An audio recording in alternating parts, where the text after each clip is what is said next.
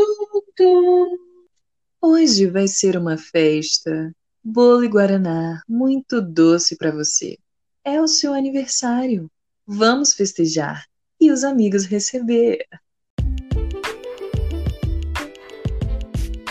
Olá, eu sou a Jana. E eu sou a Casey, e você está no Garotas Brasólia. Alô, Brasólia! Estamos começando mais um episódio, não é mesmo, Jana? Uhul! Como vocês estão? Como está? Como foi o Dia das Crianças? Uhul! Exatamente, gente. E é nesse clima de show da Xuxa que a gente vai começar esse episódio temático, sim, nosso primeiro episódio temático sobre o Dia das Crianças. Exatamente! Vamos para o nosso primeiro episódio temático especial Dia das Crianças. Vem com a gente! Uhul! A gente vai falar um pouquinho da nossa infância. Então, senta que lá vem história, né, Joana? Exatamente, gente. Vamos falar o que foi ser uma criança nos anos 90, né, amiga? Sim. Vamos começar daí, né? Porque é, é bem polêmico, né, amiga? Sim, gente, anos 90 foram anos dourados. Para nós, no caso. Somos crias desses anos, então por isso somos maravilhosos. Aquela. Não, mas, gente, realmente, nos anos 90, assim, muita loucura. Miga, o que é que te vem à cabeça? Então, eu parei para refletir e a primeira coisa que me vem é que a gente é cria da geração de 70 e 80, né? Então, os nossos pais nasceram no mínimo dos anos 70, né? 80 eu acho que foi demais. então, os meus pais são da década de 50, finalzinho de 50, início de 60. Então, ele já vem com essa criação assim, meio solta e tudo mais, ou então meio preso. No meu caso, como os meus pais não são daqui de Brasília, né? E eles iam como aqui a cidade grande, então foi uma criação meio presa. Mas em termos de, no geral, nos anos 90, gente, foi só a extensão dos anos 80. E aí tinha o Chan, tinha esse boom. As crianças dos anos 90 com certeza são muito boas dançarinas. Com certeza, aprendemos todas as coreografias da El Chan. Bambolê, é, descer na boquinha da garrafa,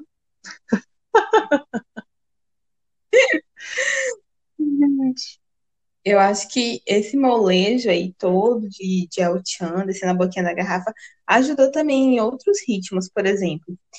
É, meus pais são nordestinos, então eu aprendi a dançar forró criança mesmo. Porém, meus pais não sabem sambar, mas só que eu aprendi a sambar por causa de El Chan. Então, assim, anos 90 foi uma criação meio malemolente, sabe? Foi ali a marola dos anos 80, mas foi super malemolente. A TV era um rolê, assim, super liberado para a maioria das crianças, pelo menos as que faziam parte do meu convívio. A TV já era uma babá. E eu acho mais doido porque os programas eles eram muito engraçados, né? Nos anos 90, você se imagina, você e seus pais assistindo um domingo banheiro do Gugu e achando tudo bem tranquilo. Então a gente estava vendo aquilo, todos aqueles programas de namoro, de não sei o quê, as novelas babadeiras. São uma geração de crianças que assistiam muito novela, a gente acompanhando os babados.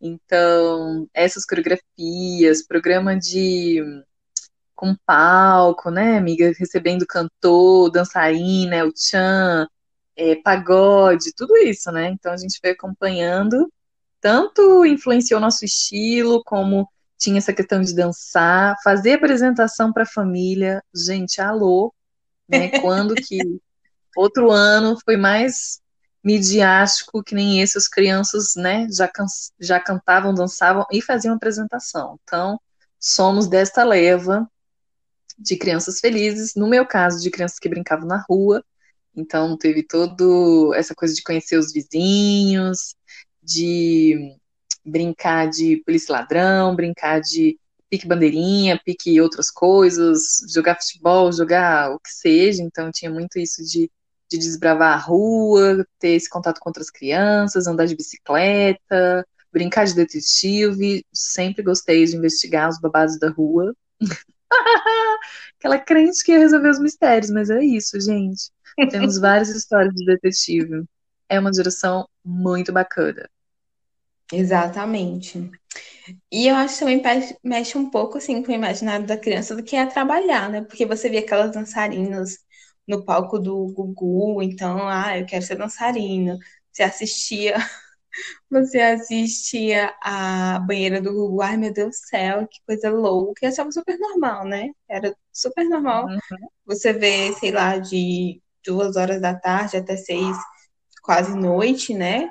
é, ver aquelas mulheres seminuas, os homens seminus se agarrando para pegar um sabonete. Então, era um rolê que não tinha muita maldade. Nossos pais também, essa questão de filtro, bullying, foi mais agora, né, para os anos 2000, porque anos 90, minha gente, o bullying corria solto, não tinha nem essa palavra. E a gente que se virasse para lidar com o nosso emocional, né, nessa época. E aí, puxando já a sardinha para as nossas brincadeiras preferidas, assim, vamos comentar o que, que a gente fazia quando criança, como a gente brincava, de que brincadeiras. Então, eu fui uma criança solitária, assim, nossa, já pesei o clima. Alô, terapia, aquela vamos terapia. É. Mas é porque eu fui filha única até os 14 anos, então, assim, que eu fui uma criança sozinha, então eu só via outras crianças na escola. Então, até que eu entrasse na escola, eu só brincava sozinha, em casa, com as minhas bonecas, eu não podia sair para brincar, é, eu não jogava videogame, essas coisas, era sempre Barbie, então. Refletindo assim, eu acho que eu era uma criança bem criativa, eu criava uns enredos para as minhas Barbies, que eram bem baseadas nas novelas mexicanas que eu assistia, então, dentre as, as minhas brincadeiras preferidas era brincar de Barbie, depois era colorir. E aí, quando eu fui para a escola, eu gostava, é, eu fui apresentada, né, para as brincadeiras coletivas, que era coisa de passanel, apostar corrida, pique-pega, pique-esconde. Então era muito legal. Eu acho que a escola tinha esse atrativo a mais para mim, porque era quando eu lidava com outras crianças, né? Tanto é que quando eu entrei no maternal, eu vi as crianças chorando, não querendo desapegar da mãe, do pai, ou quem estivesse levando. E eu achando o máximo, eu falei, gente, nossa, que legal, escola. Eu vou conviver com outras crianças, vou aprender coisas, muito bacana. Então, eu amei para a escola. Porque me apresentou outras opções de brincadeira. E você?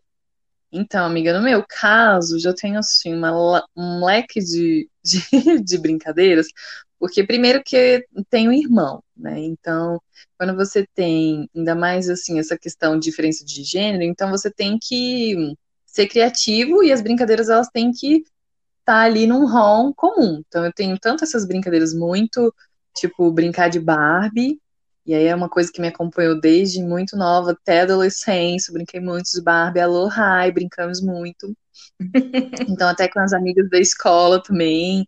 Sempre que a gente ia dormir uma na casa da outra, Barbie. Com a vizinha, também tinha uma vizinha que também era viciada em Barbie, a gente brincava horrores.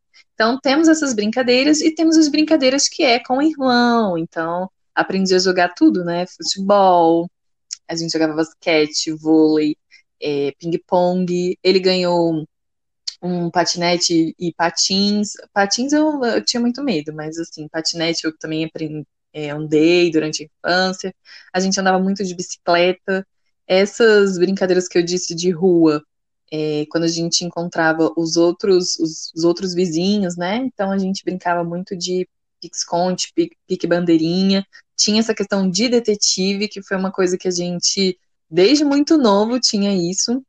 Então, quando a gente morava no apartamento, é, no, na Asa Norte, a gente não, assim, o prédio tinha poucas crianças, então a gente brincava mais eu e meu irmão mesmo, e muitas vezes a gente descia para investigar as coisas. E eu lembro muito claramente, não sei se você vai lembrar dessa história, que tinha no jardim desse prédio, tinha uma parte que tinha um volume, assim, muito alto no jardim. Vinha o jardim todo retinho, tan, tan, tan, tan. Aí do nada vinha um monte, assim, gigante.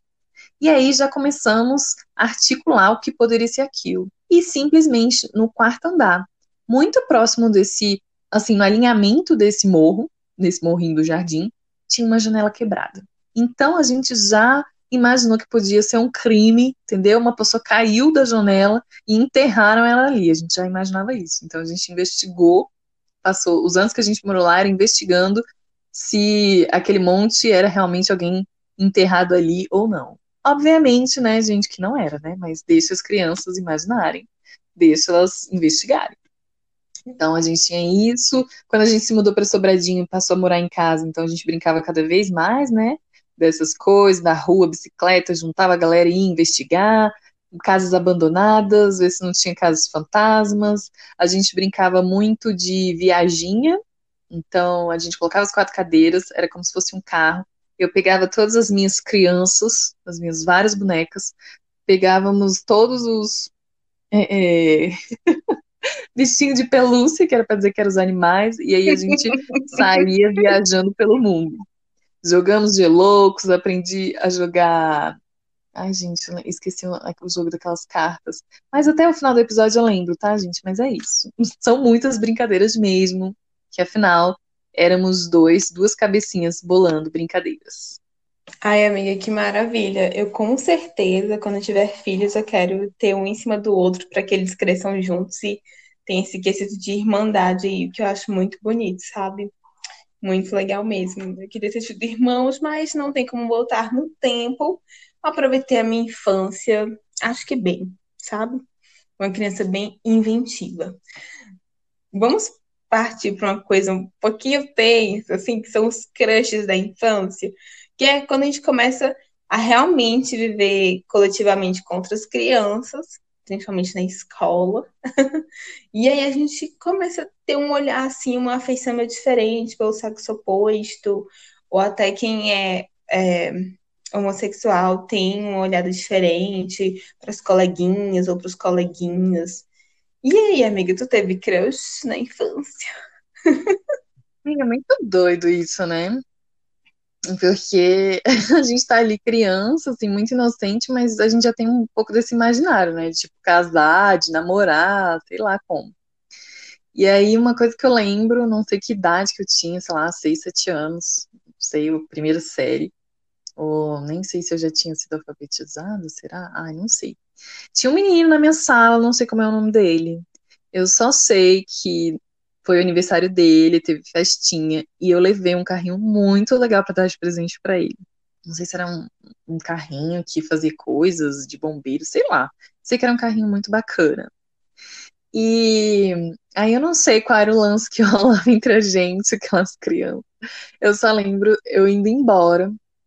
E aí eu tava saindo da escola, junto com a minha mãe, a gente tava atravessando uma área verde que tem em frente, entre as duas pistas, em frente à escola. E aí ele passou com, no carro com o pai dele, ele tinha ido buscar ele. eu lembro muito dessa história. E aí ele gritou: Tchau, minha namorada! Eu acho que tem muito mais a ver com o presente que eu dei para ele, mas eu fiquei muito feliz e ao mesmo tempo envergonhada, porque minha mãe estava do lado. Mas eu acho que eu namorei por alguns dias com esse menino. E aí, esse foi o meu primeiro crush. E aí tinha uns, né, sempre das séries mais avançadas, que a gente, ai, lindo, maravilhoso, mas assim, não lembro especificamente. E tiveram aqueles crushes mesmo de, do mundo das ideias, que, né, eu já comentei aqui, Nick do Backstreet Boys, o Jack do Titanic, tinha essas coisas também, né, então assim, aquela criança bem amores platônicos, e na escola mesmo tinham poucos, assim, durante a infância, aí só depois quando eu fiquei mais velha mesmo. E você, amiga, como foi os amores da infância? Bom, eu tive, sim, teve um episódio muito interessante que eu não sei se a gente pode chamar maternal ou jardim, eu sei que era, era uma espécie de jardim de infância, que era, se chamava primeiro período, segundo período, terceiro período. E no terceiro período você era alfabetizada já, né? E aí, amiga, quando eu estava nessa fase inicial da escola, eu tive um crushzinho, um menino chamado Antônio. E ele parecia ele parecia um anjinho, sabe? Ele tinha os cabelos louros, tinha uma pele, ele era branco, mas tinha uma pele meio que bronzeada, então não era tão branquelo. E era cacheadinho, sabe? Parecia bem um anjinho da turma, do, da turma da Mônica. Só não tinha um olho uhum. azul, era um olho castanho. Aí eu ficava encantada, amiga. Aí teve um dia que eu pedi ajuda para minha mãe para escrever uma cartinha para ele. E aí pedi o, o perfume dela, perfumei a carta e dei o meu número de telefone de casa. E entreguei a carta para ele. Amiga, ele leu esta carta e ligou para minha casa, só que eu ainda estava dormindo. E meu pai atendeu. meu pai atendeu esse telefone e falou: Olha, um tal de Antônio ligou para você, né? Falando com a criança, né? Porque eu realmente tinha seis anos quando eu fiz isso. Seis? Rapaz. Mentira, eu hum. tinha sete anos. Então, ele falou: Ó, o seu coleguinha Antônio ligou para você, né? E, e, eu não lembro o que mais meu pai falou, mas eu sei que ele me ligou. mas a gente não namorou, amiga. E ao longo do tempo, tive outros crushes também bem padrõezinhos, né, da época, que era sempre aquele cabelinho de tigela, né, lisinho. Então eu tive crush em outro, que era Diogo. Não deve escutar a gente, né? Mas beijo, Diogo. Tive crush em você quando você era criança. Deve continuar bonito do mesmo jeito. Mas era uma criança assim, meio sapeca, sabe? Com aquela cara de, de criancinha é, danadinha. E outra, eu era uma uhum. criança também muito romântica, né? Eu adorava assistir uma novela, adorava assistir um romance, filmes de romance. Então, não sei, amiga. Eu não sei se eu tive crush no Jack, porque eu assisti Titanic mais de 20 vezes. Mas. Eu acho que é possível, é bem possível, na verdade.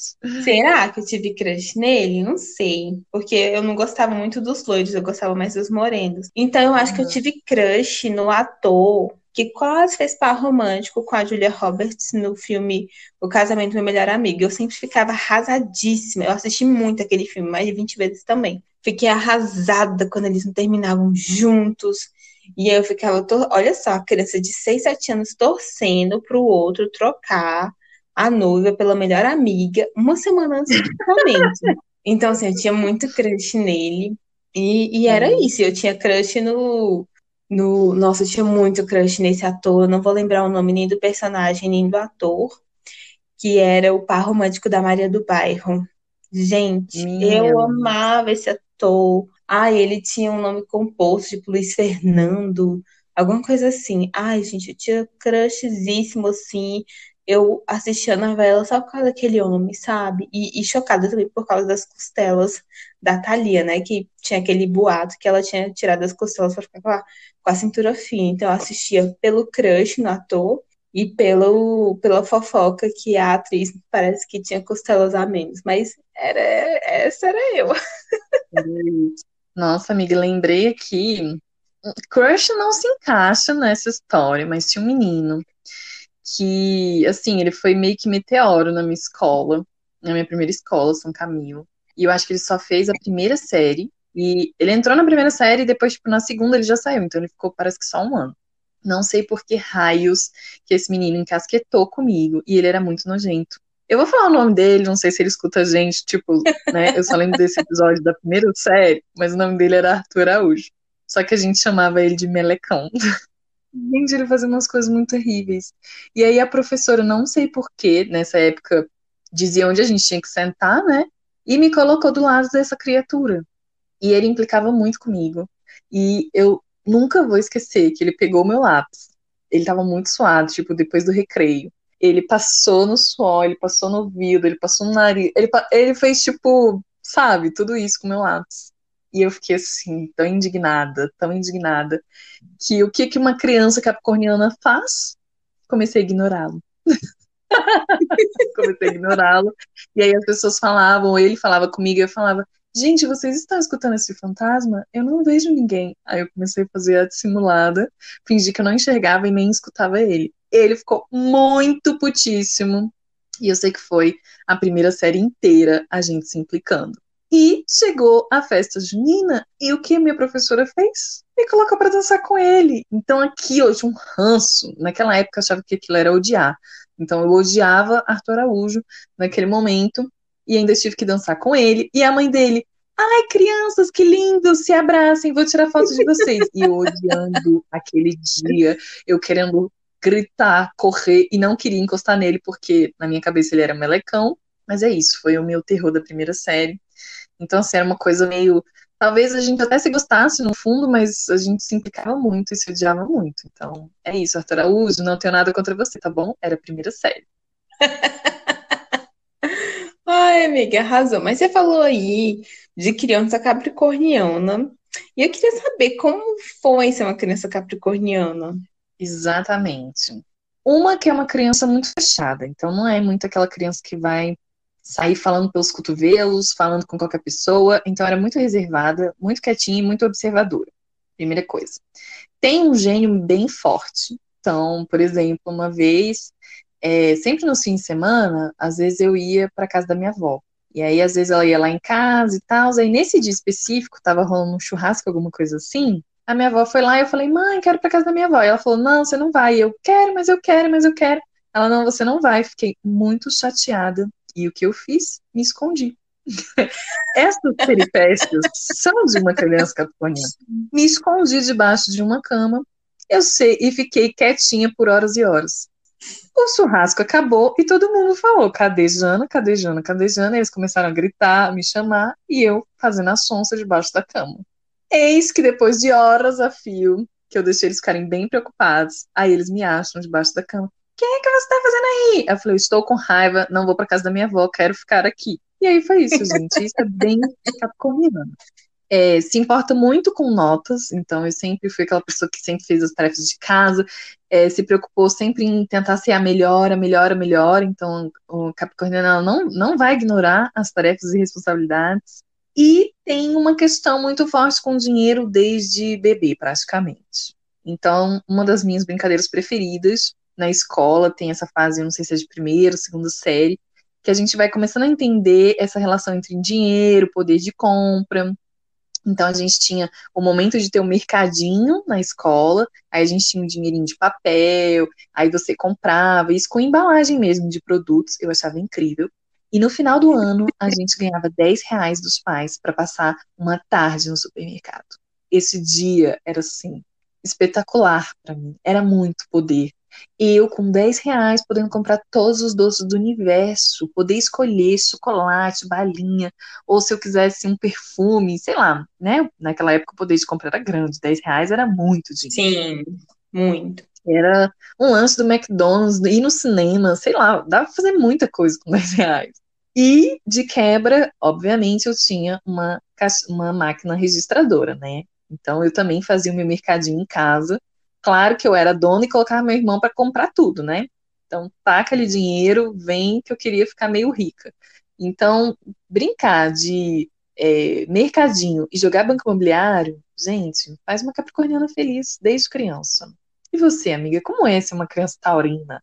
Então, amiga, é engraçado que eu tenho ascendente em câncer, então tem várias coisas que se misturam aqui. Mas, para me ajudar, eu fui dar uma olhadinha, pegar uma cola no arroba astroloucamente. Fica a dica aí, gente. São vários perfis, é, desde bebê do signo até o idoso do signo. É bem legal. Conversa de uma forma bem divertida sobre signos. Então, assim, aqui diz que a criança taurina, ela é calma e afetuosa. E também que gosta de carinho e afeto. Um, eu não sei, às vezes algumas coisas vão se perdendo né, ao longo do tempo, mas eu acho que eu era assim. Eu era assim mesmo. Era carinhosinha ali, era afetuosa, gostava da atenção dos pais, principalmente meu pai, eu era muito apegada ao meu pai na infância. Aqui também diz que a criança de touro tem poucos amigos, é inteligente e não gosta de ser apressada. Isso eu estou de total acordo, porque eu acho que eu não tinha tanto problema em brincar com as outras crianças, mas eu tinha aquelas preferidas, sabe? Tipo, eu não brincava com todo mundo. É aquela criança meio blasé, sabe? Tipo assim, sou para uhum. poucos. Não, uhum. não estou dentro do seu radar, nem tente forçar. E aí, inteligente, eu acho que eu era inteligente, sim. Eu, eu, apesar de ser uma criança, uma criança e posteriormente uma pessoa devagar, eu acho que eu era uma criança inteligente, continuo sendo, a outra, né, o ego lá em cima. Mas era uma criança que tinha facilidade em, em, pegar as coisas, assim. Algumas coisas não, pontualmente algumas coisas não, mas outras sim. E eu gostava de aparentar inteligente. Então, desde criança tem essa questão de aparência, né, de representação, de carregar uma imagem. Isso é muito interessante. E ser apressado, nenhum taurino gosta de ser apressado. Nem sendo criança, nem sendo idoso. É muito ruim quando tentam te apressar. Era teimosa, um pouquinho tímida, Aqui também diz que defende o seu ponto de vista. Eu era criança caladinha, então eu não entrava assim em debates, em discursos com minha mãe, com meu pai. Geralmente eu fazia uma birra e aí eles que lidassem com isso, porque era aquilo que eu queria naquela hora. Diz aqui também que crianças de touro gostam de doces e sobremesas, adora tirar um cochilo. Retiro a parte do cochilo, porque eu não, não dormia, eu tinha um sono meio ruim. Mas a parte dos doces eu amava, amava balinha. Então sempre tinha balinha na minha casa. Se não tivesse, meus pais tinham que providenciar, porque eu, eu sempre pedi balinha. Foi meu, sempre foi meu doce preferido, foi, foi balinha, sabe? De iogurte, aquelas balinhas molinhas, delicinha. E aqui também tem gosta de ler e assistir desenhos. E é ciumento com seus brinquedos. Exatamente, gente. Eu amava é, ler. Até quando eu não sabia ler, eu imaginava o enredo daquele quadrinho. Eu era muito fã de Turma da Mônica. Então eu amava é, ver aqueles quadrinhos, os personagens, e assistir desenho, amava desenho, e depois acabei passando para novela, amava novela, era mais recorrente do que desenho, porque como eu era uma criança meio é, da tarde, vespertina, eu não assistia os desenhos de manhã, eu assistia novela. E aqui também fala que não gostava de praticar exercício físico. Na minha defesa, eu fiz natação durante dois anos e gostava muito de, de andar de bicicleta.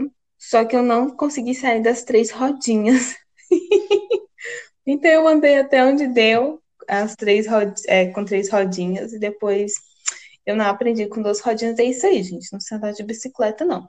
Mas fora isso, amiga, eu também era uma criança muito reservada. Como eu disse, eu também era uma criança um pouquinho solitária, então eu gostava de fazer as minhas coisinhas, tipo, brincar, hum. desenho.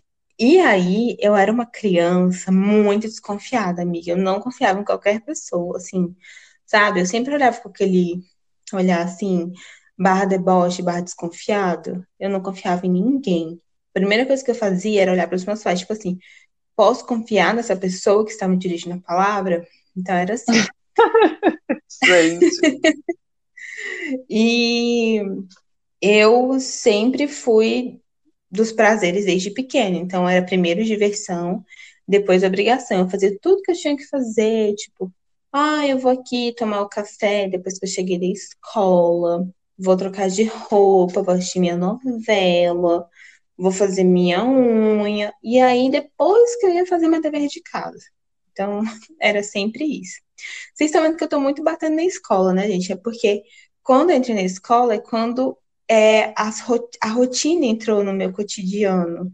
E a criança de touro precisa de uma rotina. Então, é por isso que eu lembro muito bem é, dessa minha primeira infância, porque tinha uma rotina muito sólida.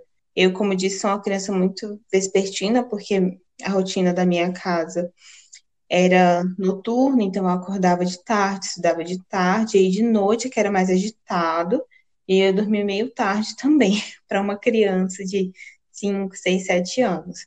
E foi sempre assim, eu tinha sempre uma rotininha, acordava, via TV, depois ia tomar banho, almoçava, me arrumava para ir para escola, ir para escola, voltava, tomava o lanchinho da tarde, aí assistia as três novelas, a das seis, a das sete, a das oito, jantava, e aí que eu ia fazer dever de casa. Então, é muito nisso da minha cabeça, isso de rotina e dos prazeres também. Eu era criança super vaidosa. Então, tipo assim, sempre andando com um penduricalhozinho, um anelzinho, um reloginho, uma pulseirinha, brinquinho, diadema, o cabelo sempre impecável, sabe? Tipo, bem rente, assim, a cabeça, a roupinha pra dentro. Meu sapato estava sempre engraxado na escola. E então, assim, era uma criança bem taurininha mesmo, com o visual ali on point. Então, isso era uma criança taurina. Taurina. Miga, é engraçado você comentar essa questão de rotina. A minha rotina é diferente. Nunca gostei de acordar cedo, quero deixar isso claro, inclusive nos dias de hoje, tenho muita dificuldade. Mas era uma rotina do tipo, acordo de manhã, já, assim, eu já acordo pensando no café da manhã. Então, para mim, a hora do café da manhã é muito importante. Se eu tivesse trabalho, alguma coisa eu fazia, mas no geral assistia um desenho antes de tomar banho e me arrumar para escola. Então, para mim, desenho é tipo, se hoje em dia eu for assistir desenho, para mim só casa se for de manhã, que era o único horário que eu assistia desenho. Aí depois ia para a escola, que eu, né, uma grande parte da vida também estudei à tarde. E aí, logo que eu voltava, ou eu já fazia as tarefas antes de dormir, ou então eu realmente acordava mais cedo de manhã para fazer antes de ir para a escola. Então, eu tinha mais ou menos uma rotina desta. Mas é engraçado que, apesar de ser uma criança capricorniana muito fechada e tímida, amiga, eu tinha uma, duas facetas muito peculiares. Assim, engraçado isso. Eu tinha uma, uma sempre tive uma questão meio modelo dentro de mim, assim, sempre quis ser modelo. Então, desde as minhas fotos, desde criança, eu tô fazendo poses, eu tô falando, mãe, vou virar, jogar o cabelo e você pega esse flash. Então, tem umas fotos assim, eu jogando o cabelo, sempre fazendo muitas poses. Então, isso é uma coisa minha com foto, com modelar, com desfilar desde muito criança, assim. Então, eu tenho essa parte quase leonina uma outra parte que é de, da escrita e de apresentação. Uma que desde criança eu escrevia muita poesia. Gente, é, é isso, né? Parece que é, é um corpo idoso numa criança, as dores do amor, de amar, e poesias fundas, é, o que, que vem é, na vida após a morte. Eu, em plena, sei lá, adolescência, escrevendo essas coisas. Aí teve um texto que eu levei para a sala de aula falando da vida pós-morte, não sei o quê, o que que eu, assim, falando, é como se fosse uma, é como se eu já tivesse morrido, escrevendo uma carta para mim mesma. E aí eu falava que eu devia aproveitar mais a vida, as coisas que eu me arrependia. Ah, olha isso, gente. Eu sei que a galera chorou na sala. Chorou. Claro, crianças, adolescentes não estavam preparados. Jovens capricornianos, eu estava pensando nessas coisas. Então eu tinha muito essa coisa de escrever, já tive poemas que saiu no jornalzinho da escola, e uma, um rolê de apresentação, que era é, no São Camilo, quando eu era ainda criança mesmo, tinha as formaturas de, do Jardim 3 e tudo, e sempre precisava de uma anfitriã, né, que fosse lendo, que chamasse as crianças, e eu fui muitas vezes essa figura. Então, era muito louco que eu aprendi a ler muito rápido e tal, então eu acho que eu também já tinha essa coisa de, de falar bem. Então, apesar de ter muita vergonha, ser muito tímida, mas eu tenho um vídeo, tipo, eu apresentando a formatura do Jardim 3. Então, tem essas facetas aí de modelo da escrita de apresentação, e também tinha dentro de mim a criança artista. Então, sempre fazendo as minhas artes ali no meu mundo, no, sabe? Fazendo cartinha, caixinha de papel. Meus amigos da infância e adolescência saberão, porque eles têm, elas têm essa caixinha que eu fazia, entendeu? Eu fazia as minhas próprias caixinhas para colocar as minhas cartas e mandar para as amigas. Então, tinha aquela coisa muito artesanato desde criança, ter miçanga, trabalhos manuais, sempre gostei dos trabalhos de artes, pintar, desenhar, eu que escrevia nos cartazes, fazia aquelas bordinhas com papel, eu acho que é papel machê, nem sei como é, né? Era prega, mas naquela época era bafo. Então eu fazia muito isso nos cartazes da escola, então eu tinha essa coisa de meio artista. Gente, é muito engraçado assim, uma, uma um, cabeça de uma capricorniana, é aquela coisa. Como ele é meio é um signo assim meio fechado nele mesmo. Então ele tem um mundo dele assim como um mundo muito criativo, sempre quer aprender muitas coisas. É um tanto curioso, amiga. Muito, muito interessante, porque assim, gente, eu tô falando de uma forma leiga, tá? E aí eu também acredito no que eu estou falando pelas minhas leituras, é que dentro dos signos de terra, tem o, o primeiro, né, que é o mais jovem, o segundo, que é adolescente, e o terceiro, que é o adulto, idoso, sabedoria, amor. Então, o primeiro signo de terra é touro, o segundo é virgem e o terceiro é câncer. Então, aqui vocês estão vendo bem a diferenciação. Tipo assim, quantos anos foi a criança ali, que já pensava no futuro, já escrevia as cartas, já fazia seus trabalhos manuais, já pensava nos dinheirinhos. Eu era criança muito doida, assim, guiada pelos cinco sentidos. E chegando a ser mimada e sendo uma baby afropate, né? vamos dizer assim. Então é uma coisa muito doida, assim, sabe aquele, aquele filhotinho desgovernado? Pois bem, era eu quando criança. E a gente tem aquele cãozinho sábio, sabe? Tipo assim, aquele cãozinho que vê a vida passar e pensa, ai, gente, já tô sacando aqui da vida, era já na criança. Então tem uma distinção aí muito louca neste rolê. Gente, tem umas coisas que ao longo da vida que eu lembro que eu falo, que eu, eu, eu penso assim, gente, que maturidade que era essa pra eu, sei lá, eu devia ter uns 13 anos quando eu escrevi esse texto. 13 anos eu tava pensando na vida pós-morte. É, com 12 anos, eu tava falando pro menino, tipo assim, olha, querido, eu sei que você tá mandando essa carta, que você gosta de mim, mas eu acho que eu te enxergo muito mais como um amigo do que um possível namorado. Então, assim, eu já estava falando esse tipo de coisa com 12 anos. Com 12, e para mim, tinha passado o time. Ele tinha que ter, assim, se, se declarado antes. Eu acho que ele perdeu o time e eu não estava mais afim. Então, sabe, esse tipo de coisa que eu não entendo como eu pensava isso naquela época. Então, tem umas coisas que talvez a, a Jana mais nova, ela podia, assim, né, falar umas coisas pra Jana de hoje. Porque eu sinto que Alguns é, a criança ela é muito autêntica, né? É isso. Porque não tem. É, ela ainda está formando toda a visão de mundo dela, mas tem umas coisas assim muito autênticas, muito dela. Então acho bem, bem interessante. E amiga, você lembra de alguma história curiosa, alguma história engraçada da infância, assim, ou que tem a ver com ser uma criança taurina? Amiga, eu não sei se isso é de uma criança taurina, mas eu não queria ser pega, sabe? Eu tinha aquela mania de, de aparência, sabe? De perfeição. A sua criancinha é perfeita, porque meus pais, eles achavam bonita a criança que não fala muito, que só escuta, que não apronta. Típica perfe... criancinha perfeita.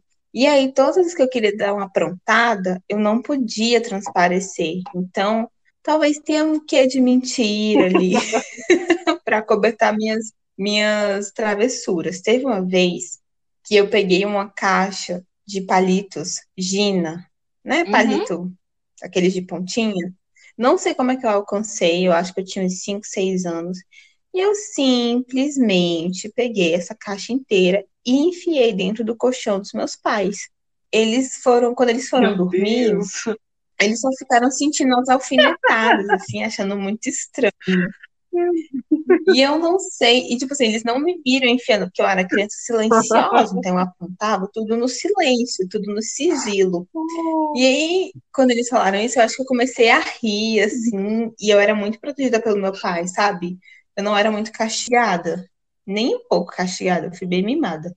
Então minha mãe queria me bater, e meu pai ficava, ah, não, é só criança, Paulo ah, não. E eu ficava rindo. E levou anos, anos para sair todos os Nossa, palitos. Anos. Meu Deus, que loucura! Gente, amiga, eu lembrei de uma muito curiosa, assim, de todas as coisas que já aconteceram. Mas eu tinha muito essa coisa de dormir na casa das minhas amigas e elas dormirem na minha também, às vezes até dos amigos, assim. Beijo, Coimbra, dormi muitas vezes na casa dele e ele na minha.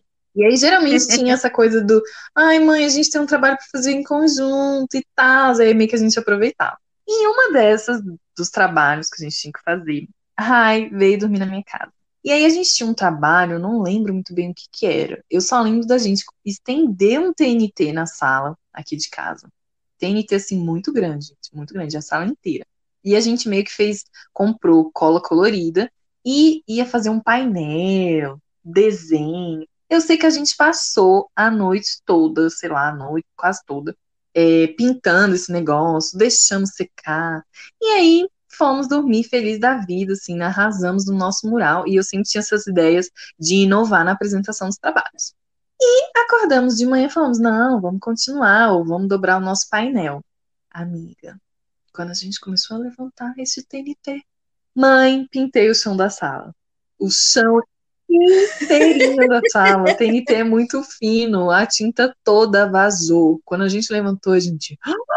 Meu Deus. E a gente não sabia como tirava aquilo. Lá fui eu e Rai, ajoelhando naquele chão para ficar rapando aquela cola colorida. Gente, aquilo demorou horas e horas e horas e horas. Não sei como resolvemos esse BO, só sei que a gente acordou com um BO na mão. E aí eu lembrei dessa história. E aí também recordando algumas coisas, amiga, que eu acho que mexe com um pouco de tudo, assim, né? Das nossas brincadeiras de anos 90, não sei o quê. Eu imagino que você tenha tido isso também, que eram os diários e cadernos de segredos. A gente tinha um caderninho que a gente, tipo assim, vinha pra minha casa, eu escrevia sobre os crushes, não sei o quê, tarará, escrevia, sobre fulano, fulaninha, tarará. Esse mesmo caderno ia para casa da Raia, eu dava para ela no dia seguinte, ela completava e ela conversava, ou a gente passava isso na sala de aula. Gente, pense se pegassem esse caderno. Nossa, eu tenho um frio na barriga só de imaginar, mas ninguém nunca pegou. E aí a gente tinha muitas coisas de escrever nesses cadernos, a gente cadernos e cadernos de segredos, assim, muitos cadernos.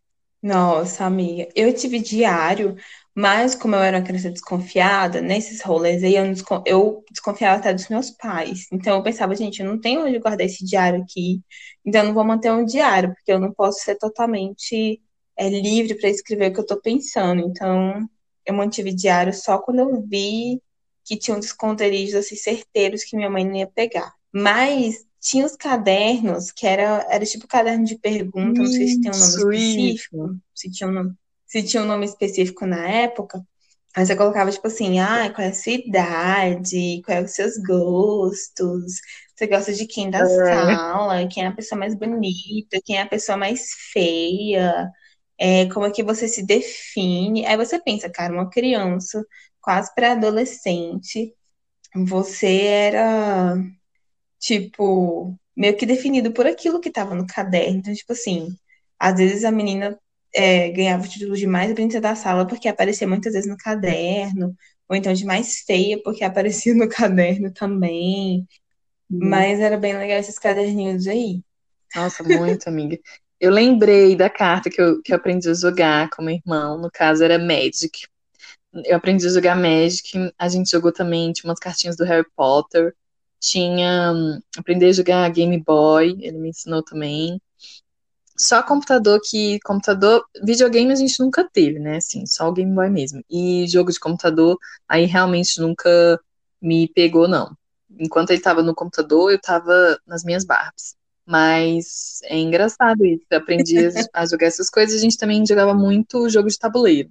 Assim, sempre fez parte. A gente ganhava muito, Dia das Crianças, Natal. Então, tem isso também. Amiga, você teve Tamagotchi?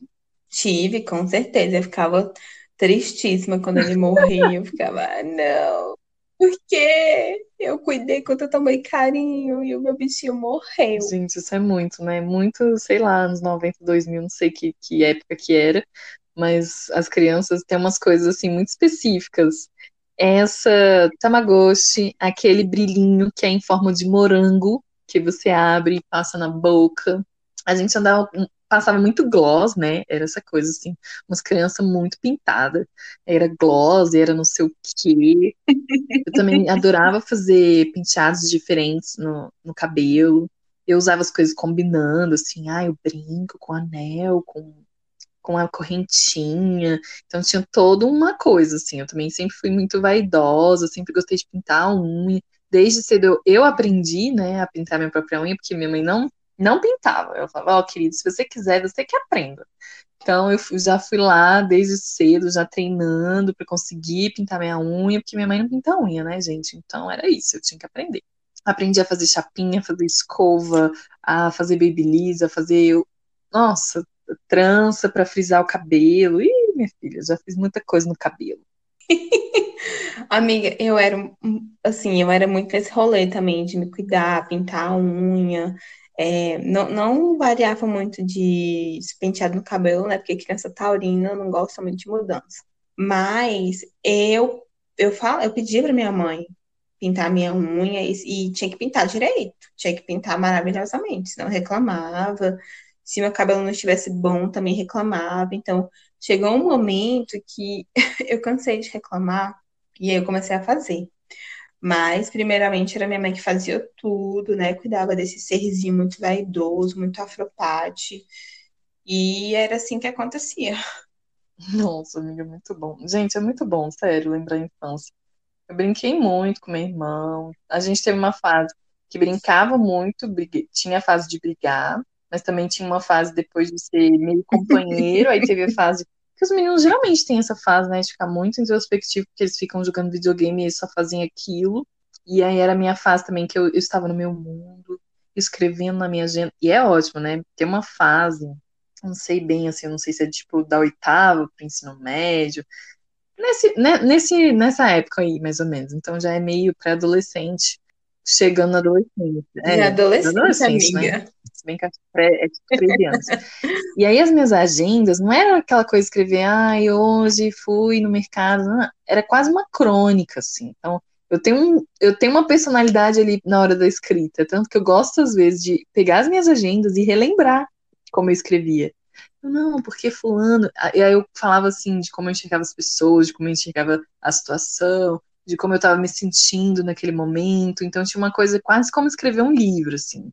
Então esse, eu tinha esse trabalho de ficar em casa, colocar o Discman, ficar assim viajando na pessoa que eu gostava, pintava a unha, saía muito com a minha mãe para comer, tomar um café no fim de semana.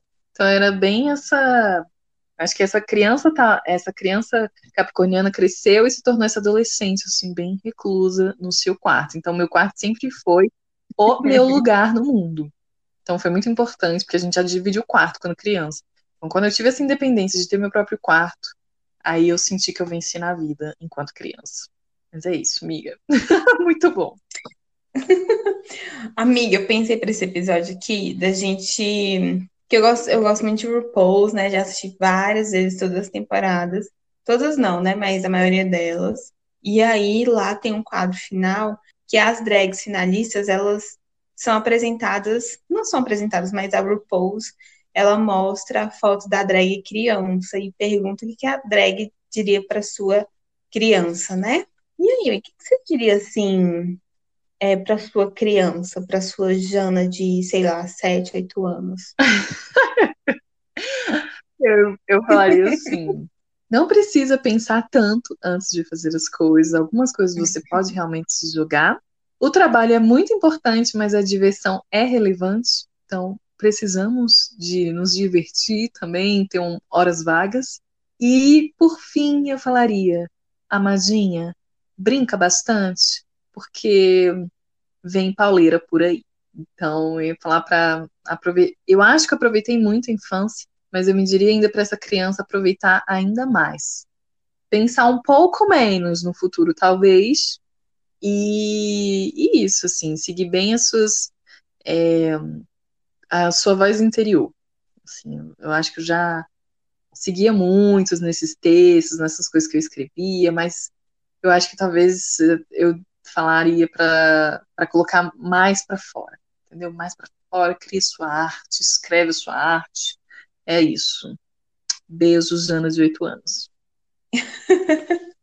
Ai, amiga, que lindo, que lindo. Bom, o que eu diria para minha mini case? Primeira coisa que eu diria é que ele é lindo. Eu falaria, Case, você é lindo. Daqui a alguns anos as pessoas vão falar que você não é, mas você é independente das circunstâncias, independente de você não se vê nas telinhas, você não se vê nas suas bonecas, você não se vê nas pessoas ao seu redor, em maioria, você é linda do jeito que você é. É muito importante que você saiba disso, que além de inteligente, de esperta, você é linda. Eu reforçaria essa questão, né? Me ajudaria muito nos anos seguintes.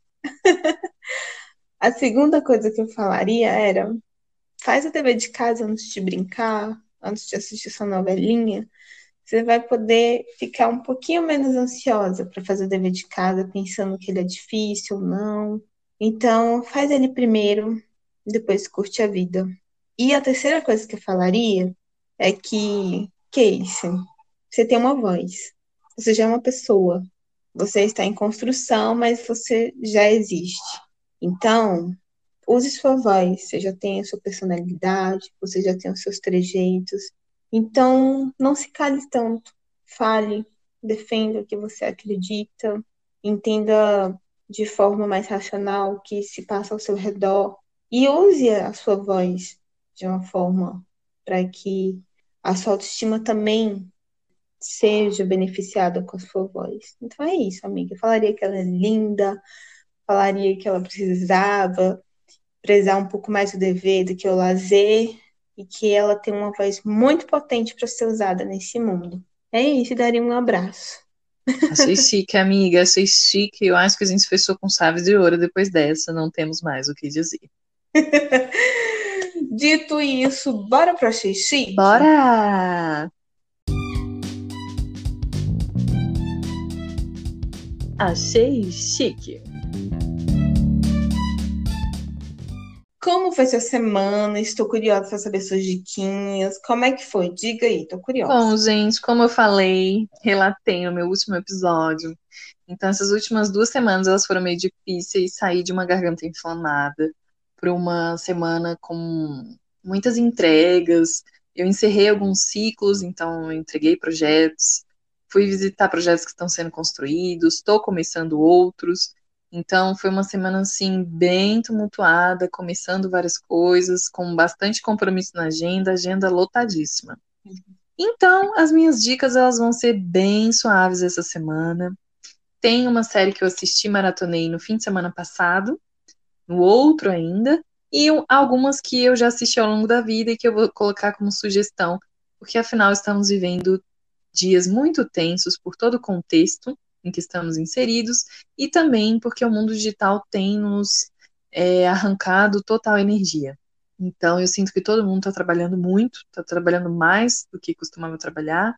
Então, para esse momentinho, às vezes assistir uma coisa leve, que você não precisa pensar, que não precisa analisar nada, seja uma boa saída, e eu vou nesta toada. Minha primeira, meu primeiro achei chique é Emily em Paris. Uma série bem tranquilinha, bem de boas, aquela coisa, sabe, comendo uma pipoquinha, comendo um brigadeirinho, tá, é, descansando do fim de semana, das coisas, das agitações, sem ter que pensar. Tem looks bafônicos, Paris é linda, tem o francês, tem um, uns maravilhosos, sabe? Uma coisa assim de louco. Então, eu indico como achei chique.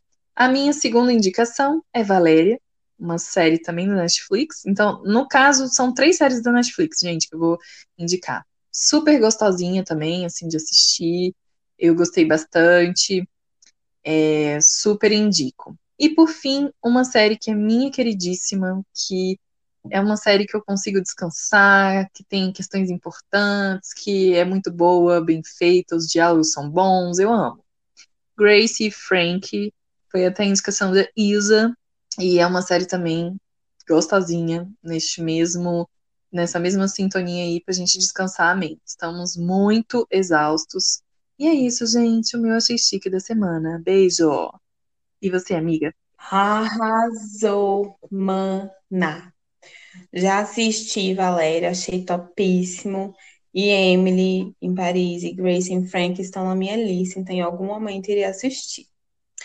Mas eu vou dar. Essa semana também foi muito pesada para mim, questão de trabalho, então eu tava muito loucurando, minha energia tava toda voltada para isso.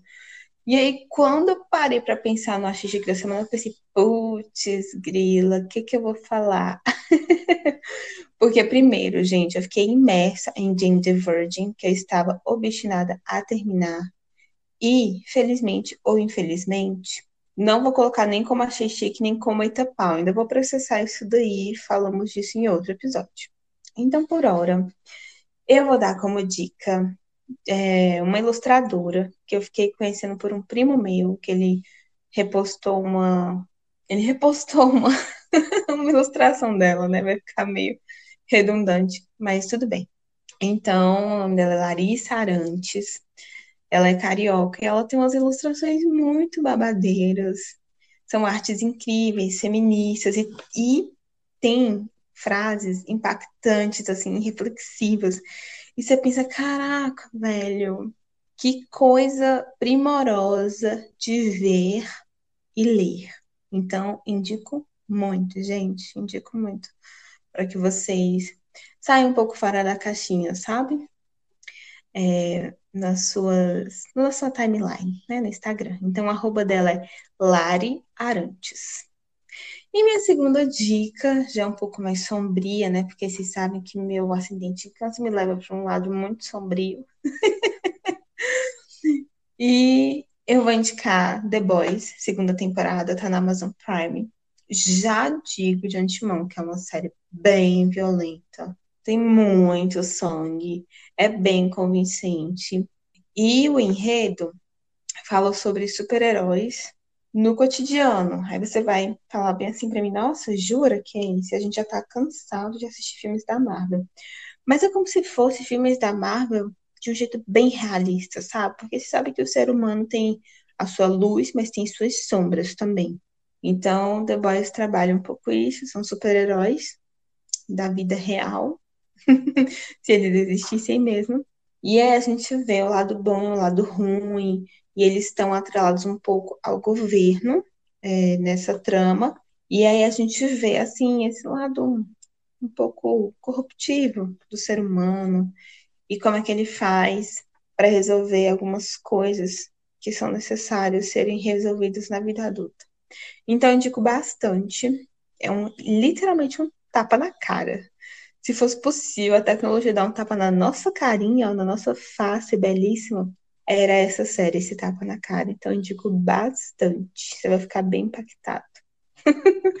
é isso, amiga, meu achei chique da semana. Então, partiu Etapau?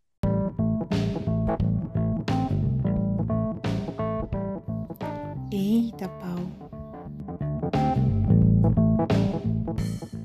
Bom, gente, vamos lá ao Etapau da semana. Eu continuo no mesmo ritmo muito insano de trabalho e tive um adeno, assim, um plus para para essa última semana, que foi ficar sem água em casa. Simplesmente segunda-feira eles cortaram a água de 10 horas da manhã até as 5 da tarde e tava um calor terrível. Então pense, você com um monte de trabalho sem poder tomar banho, o estresse que foi. Fiquei pistola tacando pedra na lua. Então meu etapau vai para essa falta de água sem aviso prévio, ao super cansaço digital que eu continuo e a saudades mil da praia. Sonho todos os dias com este dia que eu pisarei na areia, tomarei a minha caipirosca de uva, entendeu? Vendo as ondas baterem, aquele cheiro, aquele ventinho gostoso na cara. É isso, Brasil. Estou cansada. O meu Itapá, amiga, é pro trabalho, né? Não é a primeira vez que eu tô falando sobre isso, mas teve uma sobrecarga imensa essa semana.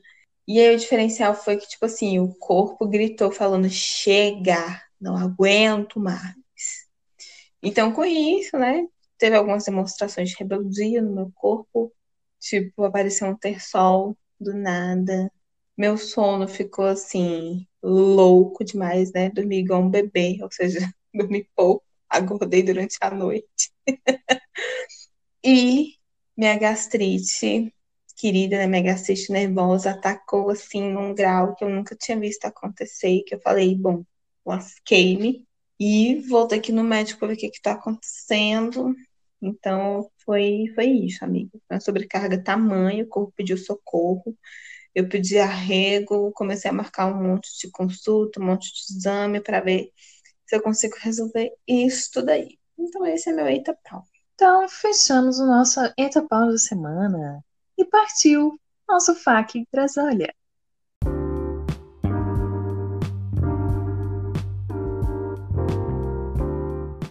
FAQ Brasília. Sua voz fora do quadrado. Hello, vamos lá. Bom, gente, vocês viram aí que no Dia das Crianças a sua timeline deve ter bombado de fotos dos seus contatos, todo mundo colocando foto de criança, né? Eu acho o máximo, porque às vezes é tão diferente de como a pessoa é na vida adulta, e às vezes é tão parecido que você pensa, gente, não é possível, só trocou a cabeça do corpo ali, porque ah, não mudou nada, praticamente nada. E a gente perguntou para vocês quem era você no playground. E aí, algumas pessoas responderam, não foi, Zana? Foi. Dona, nossa amiga Rachel respondeu, fez um comentário muito engraçado, que ela era aquela que não podia brincar no parquinho de areia porque tinha alergia. KKKK.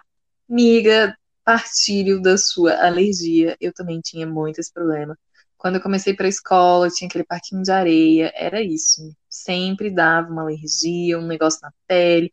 Então eu era, inclusive, gente, eu não sei, não sei de onde veio isso, mas eu tinha nojo de areia. Então, eu no auge dos meus sete anos, eu ia pra praia e falava, mãe, não quero tocar o pé nesta areia. Então, na minha cabeça, aquilo já era um trem sujo.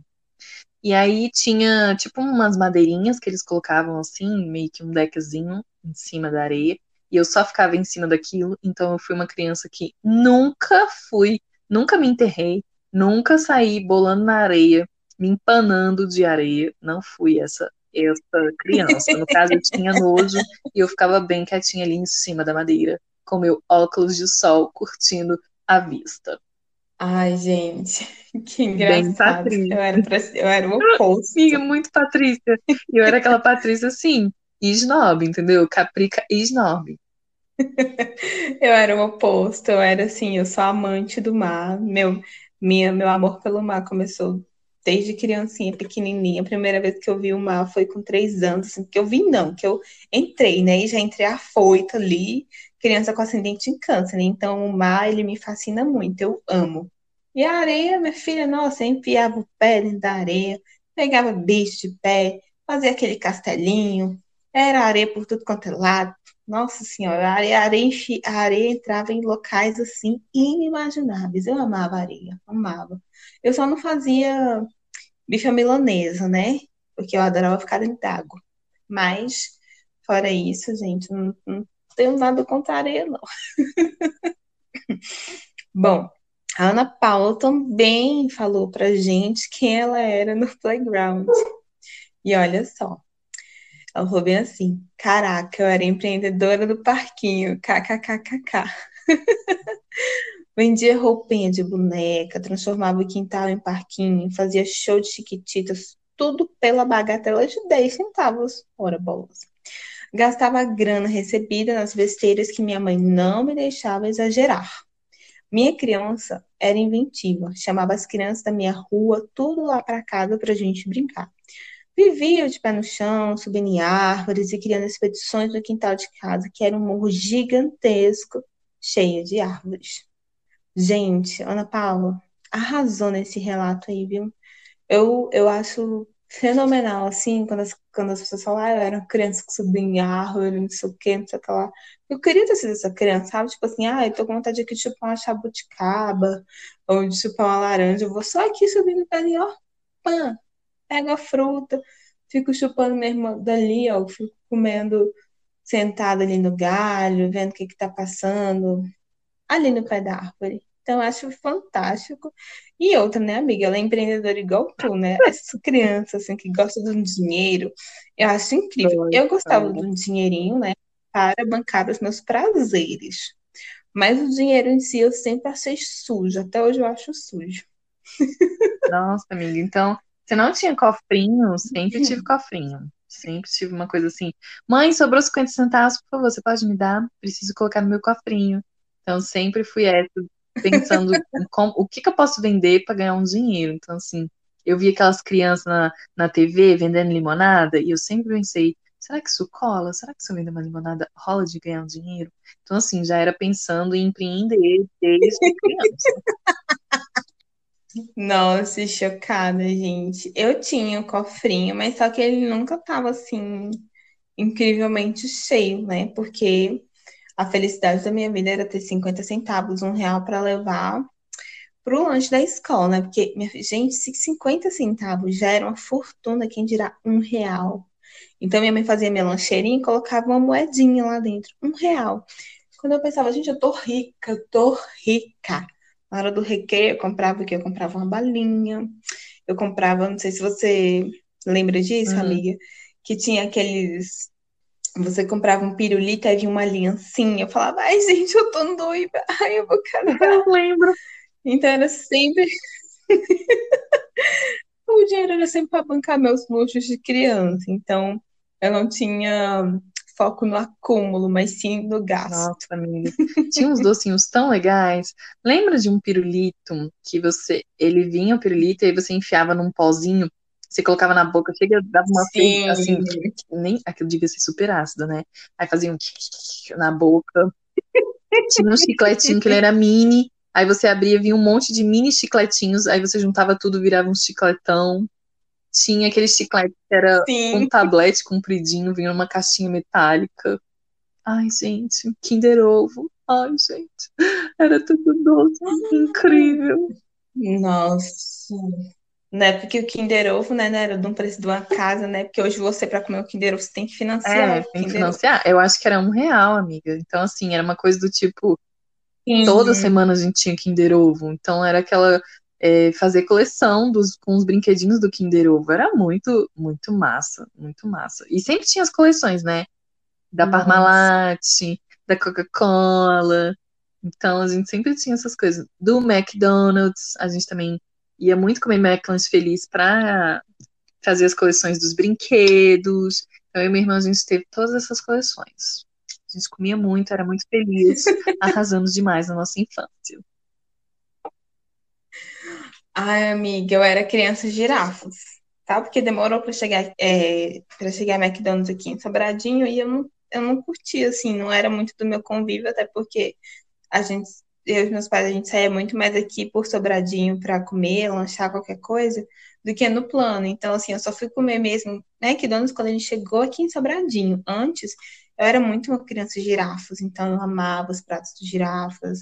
Tinha um que vinha polentinha frita, eu amava, gente. Nossa, achava um must. Então, meus lanches eram dos girafas. Mas a primeira vez que eu comi o Kinder Ovo, minha mãe, ela foi numa consulta nesse dia e ela me trouxe o Kinder Ovo. Gente, eu fiquei assim, meu Deus do céu, quase endeusando a minha mãe. Eu falei, meu Deus do céu, um Kinder Ovo, não acredito. Ai, mãe, te amo. Então foi assim, o ápice do ápice comer um Kinder Ovo. Nossa, amiga, realmente. Nossa, eu ficava também muito feliz quando meu pai chegava do trabalho tinha Kinder Ovo. Eu chorava de emoção. Era assim, momento vence na vida. Nossa, gente, que delícia. Deu até vontade de comer um Kinder Ovo. Sim. Amiga, fechou o episódio? Fechou! Uhul! Ai, gente, infância é uma coisa muito gostosinha de, de conversar, de relembrar, ver fotos. Eu sou uma pessoa muito de memória, né? Até é engraçado que a minha profissão envolve memória, né? Trabalhar com memória. Então, eu, eu acho muito gostoso relembrar, ver fotos, contar histórias. E se deixasse, a gente ficaria aqui mil horas falando, né, amiga, sobre a infância, como era gostoso ser criança e tudo mais, mas nosso episódio chegou ao fim, mas a nossa interação não. Então você pode mandar recadinho pra gente, mandar seu feedback, a gente tá amando os feedbacks que a gente tá recebendo aqui. Então, muito obrigado por você que está nos escutando, querido ouvinte. E você pode ver a gente também nas redes sociais. A gente no Instagram é arroba garotasbrasoliapod. Também temos um e-mail, caso você queira mandar um relato, né? Entrar em contato com uma forma mais primorosa, complexa, prolixa. Então, nós somos garotasbrasolia.gmail.com E se você quiser saber quem é essa pessoa que fala aqui, se você quiser ver a minha foto quando eu era criancinha, bebezinha, meu arroba é K-E-Y-C-C-I. Eu sou a Casey com dois, com dois Cs lá no Instagram. E você, Jana? E eu sou arroba jana.cândida, segue lá da Biscoito, curte a minha foto de criança, entendeu? Eu e meu irmão, muito fofinhos. É isso, gente. Espero que vocês fiquem bem. Cuidem da saúde mental para além da saúde física. Estamos vivendo tempos muito intensos frente às telas. É, celular, TV, computador, ainda em isolamento, então a gente não pode realmente bater perna, ficar na rua furuteando como a gente podia antes, nem para as festas, reunir a galera e aglomerar totalmente. Então, é isso. Desejo tudo de bom para vocês. Agradeço a companhia e uma semana excelente para todos nós. Espero que vocês tenham curtido o Dia das Crianças. Beijinho e até. Exatamente, gente. Se cuidem, cuidem dos seus, cuidem da sua cabecinha, cuidem do seu corpinho. E a gente se vê na próxima semana. Beijo. Beijo.